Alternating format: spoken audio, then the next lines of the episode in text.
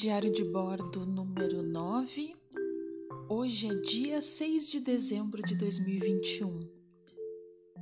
Hoje já choveu, fez sol, choveu de novo e agora tá abrindo sol de novo, já é final da tarde. Eu tô lendo o livro Metamorfose do Kafka para um trabalho da faculdade. Na verdade, eu até estava lendo aí no Mrs. Dalloway, mas eu acabei parando a leitura para poder fazer esse trabalho. E apesar de eu estar tá gostando muito do Mrs. Dalloway, eu achei ele um pouquinho devagar na leitura. Talvez seja eu, porque esse é o segundo livro que eu leio dela. Eu já tinha lido Orlando antes e eu achei a escrita interessante. Mas são livros bem diferentes. Orlando é o último, o penúltimo livro que ela publica em vida e Mrs. Dalloway já é bem anterior. Então, em Mrs. Dalloway, eu acho que eu vou ter muito mais as características da escrita da Virginia Woolf do que eu tive em Orlando. Mrs. Dalloway, eu tenho percebido muito a questão do fluxo de consciência que é tão famoso da autora. Nós não temos necessariamente falas separadas, a gente vai acompanhando o que está rolando dentro da cabeça dos personagens seus pensamentos, tudo o que eles estão sentindo, que eles estão percebendo. E é uma forma belíssima de construção da narrativa, porque a gente consegue se conectar de uma maneira muito única com todos os personagens. Nós escutamos os seus pontos de vista a partir do que eles estão pensando, é claro, não necessariamente do que eles estão falando. E nós conseguimos chegar até a fala deles entendendo como eles chegaram até aquela fala.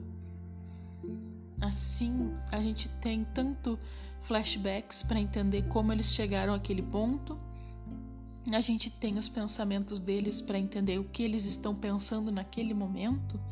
E a gente assim entende a fala e a construção de todo o entorno deles, de tudo que está acontecendo efetivamente.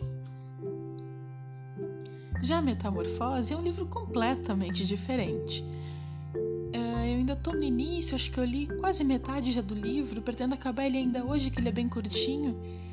E, convenhamos, é uma história bem maluca. Pelo menos até agora tá bem maluca. Nós temos o Gregor, que é o nosso protagonista. Em alguns momentos é ele quem narra a história, em outros talvez dê uma modificada, assim. É, me parece que há um narrador meio flutuante, mas quase sempre parece ser ele. E ele, em determinado dia, acorda transformado em uma barata.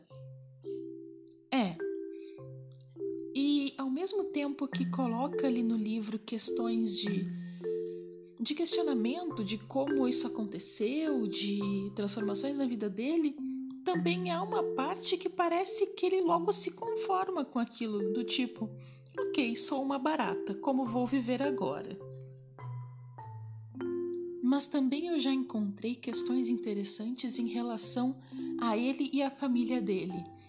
Nós temos uma irmã que é mais adolescente, que talvez seja um pouco inútil na visão da sociedade da época, que não faz grande coisa nós temos uma mãe que parece muito insegura, que é muito obediente em relação ao pai, mas que também trata o próprio filho como alguém ainda imaturo. E nós temos o pai, que é essencialmente muito duro, muito opressor. E no fim das contas, ninguém sabe lidar com aquela situação. Tanto que, quando acontece a transformação, a mãe só consegue chorar e o pai só quer colocar o filho de volta para dentro do quarto e não lidar com aquilo. É claro, não, não se imagina que seja algo fácil chegar numa situação como a do livro. Mas de qualquer forma, ninguém exatamente se presta a ajudar o Gregor como a irmã acaba ajudando. Porque no fim das contas, os pais ficam tão abalados que é ela que toma para si a tarefa de ir ao quarto do irmão, limpar, levar comida, mesmo não entendendo nada do que ele diz, porque além da transformação corpórea, há uma transformação na voz. Então eles não entendem o que ele diz. Mas o Gregor, mesmo transformado em barata, ele consegue entender tudo que os outros falam. E tem uma construção interessante também do quarto dele. O quarto dele fica no meio da casa, tem uma porta que dá para a sala de estar, outra porta que dá para o quarto dos pais e outra porta ainda que dá para o quarto da irmã. Então a gente percebe que o quarto dele, na verdade, é completamente rodeado pela família. E pelo que eu li, essa era uma característica do quarto do próprio Kafka, do autor do livro. Então ele não tem privacidade, ele está sempre cercado por todos. No fim das contas, todos no livro dependem financeiramente do Gregor e todo mundo fica bem perdido em relação ao que fazer. O Gregor também não tem nenhuma autonomia sobre a vida porque ele trabalha dia e noite para sustentar a família e ele vive naquela condição ali de nunca ter nada individualmente, de ter aquele quarto que é rodeado pela família, onde ele não tem nenhum tipo de privacidade e também estar sempre vivendo pelos outros, nunca para si mesmo. Por enquanto é isso que eu já li desse livro.